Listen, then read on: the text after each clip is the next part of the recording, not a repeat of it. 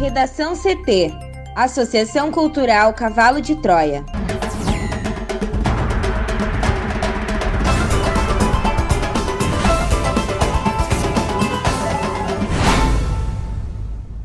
Agora, no Redação CT. Mais pobres têm duas vezes mais chance de ter Covid do que os mais ricos, segundo pesquisa da UFPEL.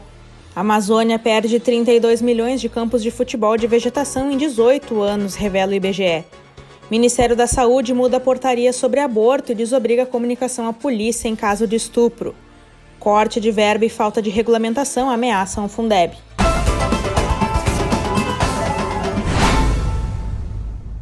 Eu sou a jornalista Amanda Hammermiller, este é o Redação CT da Associação Cultural Cavalo de Troia. Tempo seco e céu ensolarado em Porto Alegre. A temperatura é de 27 graus. Boa tarde. O sol continua brilhando no Rio Grande do Sul nesta quinta-feira. O tempo fica firme ao longo de todo o dia em quase todas as regiões gaúchas. Em Porto Alegre, os termômetros podem chegar aos 29 graus. A previsão do tempo completa daqui a pouco. Tem obras na 24 de outubro, próximo da Marilã, em Porto Alegre.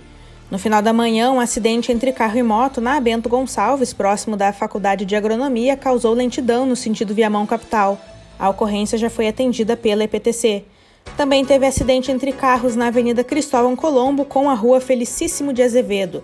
Agentes da EPTC, SAMU e Brigada Militar estiveram no local. Na BR-116 tem obras em São Leopoldo no sentido capital interior. Tem congestionamento. Mais pobres têm duas vezes mais chance de ter Covid do que os mais ricos, aponta a pesquisa da UFPEL. A repórter Juliana Preto traz mais informações. Um estudo conduzido pela Universidade Federal de Pelotas aponta que a população mais pobre do Brasil tem duas vezes mais chances de ter sido infectada pela Covid-19 do que a população mais rica. Além disso, os indígenas, por causa da pobreza, também têm mais chances de serem infectados. As conclusões foram publicadas nesta quarta-feira na revista científica The Lancet, uma das mais importantes do mundo. Os cientistas também apontam que, com base nos dados coletados em maio e em junho, apenas um a cada dez casos da doença no país foi oficialmente notificado. A pesquisa é o resultado das duas primeiras análises feitas na EpiCovid, o maior estudo epidemiológico sobre o novo coronavírus no país, liderado pelos cientistas da UFPEL. O objetivo do estudo é analisar a proporção de pessoas com anticorpos para a Covid-19 no Brasil. Para isso, em um intervalo de duas semanas aproximadamente, os pesquisadores fizeram testes sorológicos em cerca de 30 mil pessoas em 133 cidades do país em todos os estados. Na primeira etapa, foram testados 25.025 participantes entre os dias 14 e 21 de maio. Na segunda, outros 31.165 entre os dias 4 e 7 de junho. Ao todo, segundo cientistas, foram identificadas 11 cidades ao longo do rio Amazonas em que cerca de 25% das pessoas tiveram resultados positivos para anticorpos contra a Covid. Os pesquisadores também perceberam que as populações indígenas tinham mais chances de terem sido infectadas pela Covid-19. Os anticorpos para a Covid eram quatro vezes mais frequentes entre os indígenas do que entre a população branca. A maior prevalência, entretanto, também foi associada à pobreza.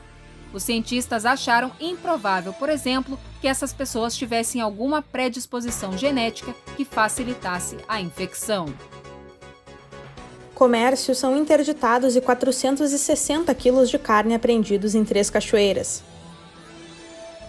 O Ministério Público cumpriu nesta terça-feira quatro mandados de busca e apreensão em Três Cachoeiras, no litoral norte do estado.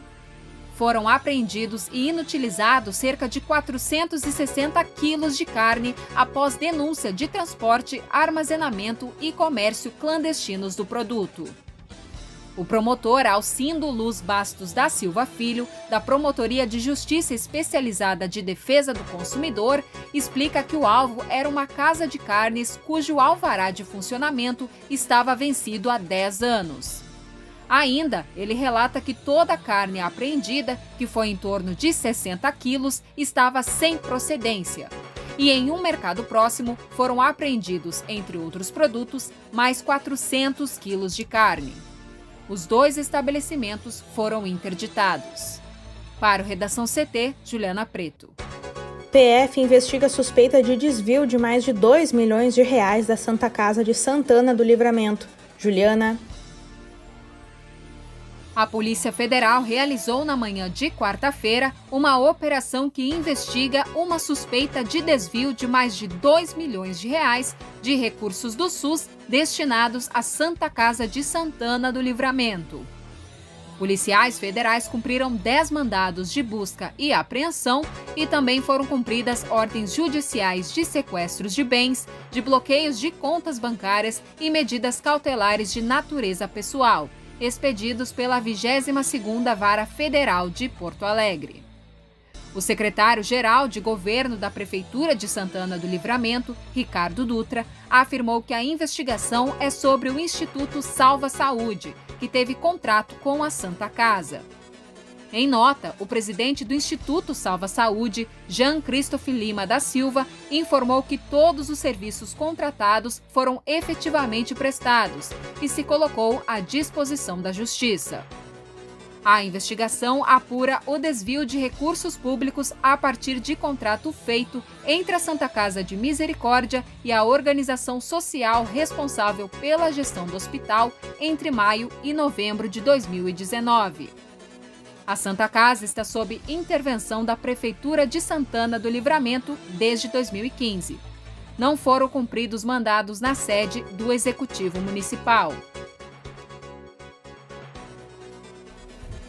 O maior bioma do Brasil, a Amazônia, perdeu 265.113 quilômetros quadrados de vegetação entre os anos de 2000 e 2018, de acordo com dados divulgados nesta quinta-feira pelo IBGE. O volume, que representa a maior redução de coberturas naturais dentre os biomas brasileiros no período, equivale à perda de uma área superior a 32,1 milhões de campos de futebol padrão FIFA, com dimensões de 110 metros por 75 metros, equivalente a 8.250 metros quadrados.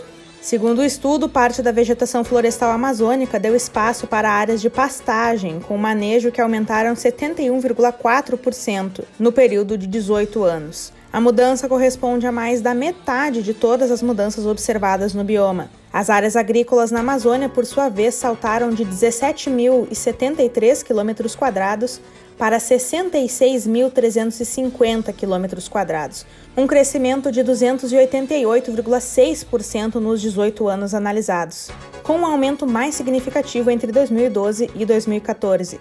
Segundo o IBGE, após 2012, cerca de 43% das novas áreas agrícolas decorreram da conversão de áreas de pastagem com manejo.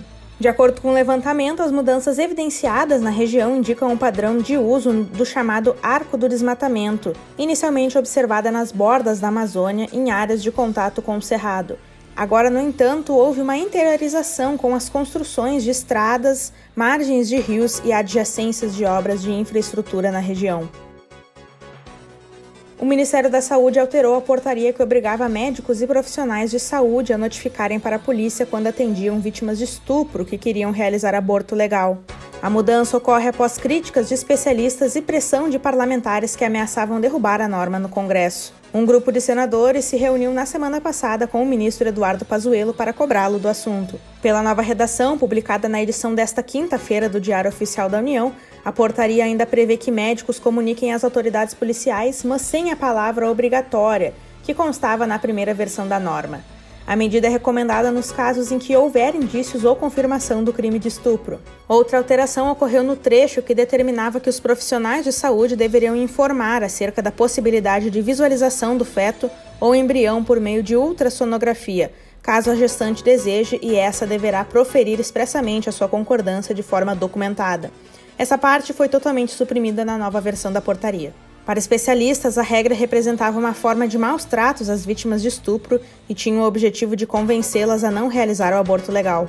A interrupção da gravidez é permitida em três situações: quando a mesma é resultado de violência sexual, se não há outro meio de salvar a vida da gestante e em casos de fetos com anencefalia. No início do mês, as defensorias públicas de São Paulo, da União e outras 10 defensorias estaduais ajuizaram ação civil pública pedindo a revogação da portaria. Na reunião com parlamentares na semana passada, realizada a portas fechadas, os senadores afirmaram que Pazuello havia sinalizado que faria as alterações. O documento chegou a ser classificado como completamente ilegal pelo presidente da Câmara, Rodrigo Maia. O senador Humberto Costa, do PT de Pernambuco, apresentou o projeto de decreto legislativo para suspender a norma. No Redação CT, agora a previsão do tempo com Juliana Preto. Assim como na quarta, a quinta-feira será ensolarada e com temperaturas mais altas no Rio Grande do Sul. Uma massa de ar seco segue atuando sobre o estado e mantém o tempo firme em todas as áreas. O alerta fica para a umidade relativa do ar, que já estava abaixo de 30% em algumas cidades, o que significa estado de atenção. A madrugada já teve temperaturas um pouco mais elevadas do que na anterior. Em Porto Alegre, a mínima foi de 13,8 graus, acima dos 10 registrados ao amanhecer de quarta. Ao longo do dia, o calor aumenta e os termômetros podem superar a marca dos 30 graus em algumas cidades do oeste e noroeste gaúcho. São Borja, na fronteira com a Argentina, por exemplo, pode ter até 31 graus à tarde. Na quarta-feira, pelas estações do INMET, a umidade relativa do ar estava em 23% em Quaraí e 28% em Uruguaiana. A condição inspira atenção pelos efeitos sobre o organismo humano. No final do dia, uma frente fria aumenta as nuvens de chuva no extremo sul do estado e por isso pode chover de maneira rápida, mas com acumulados baixos, segundo a Somar Meteorologia. Para hoje, quinta-feira, na capital, a previsão é de tempo aberto e com poucas nuvens. A máxima será de 27 graus. Obrigada, Juliana. Vamos para o bloco de educação. Os ministérios da Economia e da Casa Civil já anunciaram o desejo de cortar cerca de 1,6 bilhão de reais do Ministério da Educação para 2021. O corte é uma das heranças do ex-ministro da Educação, Abraham Ventraub, que não apresentou propostas nem sequer projetos para a área que chefiava até sua demissão. A confirmação vem do seu sucessor, o atual ministro da pasta, Milton Ribeiro. Ele próprio disse à TV Globo que Ventralb não executou o orçamento, ou seja, não utilizou os recursos financeiros destinados ao Ministério para a realização de projetos ou atividades. Sendo assim, será muito difícil manter o dinheiro na educação. Ribeiro citou como exemplo de má gestão a ex-titular da Secretaria de Educação Básica, que foi exonerada no último mês de agosto após ter ficado apenas quatro meses no cargo. Segundo ele, somente a Secretaria de Educação Básica deixou de executar mais de 900 milhões de reais do seu orçamento. Os cortes devem chegar a 1,1 bilhão de reais só na educação básica e 500 milhões de reais no ensino médio. A partir disso, o retorno de 1,6 bilhão de reais ao orçamento da educação só poderá ser feito se o Congresso Nacional decidir nesse sentido, pois os parlamentares que aprovam a destinação dos recursos. Se já não bastasse perder 1,6 bilhão de reais em seu orçamento, a educação no país pode ainda ser afetada negativamente se o Congresso Nacional não regulamentar o novo Fundo de Manutenção e Desenvolvimento da Educação Básica, o Fundeb, que se tornou permanente em projeto aprovado em agosto.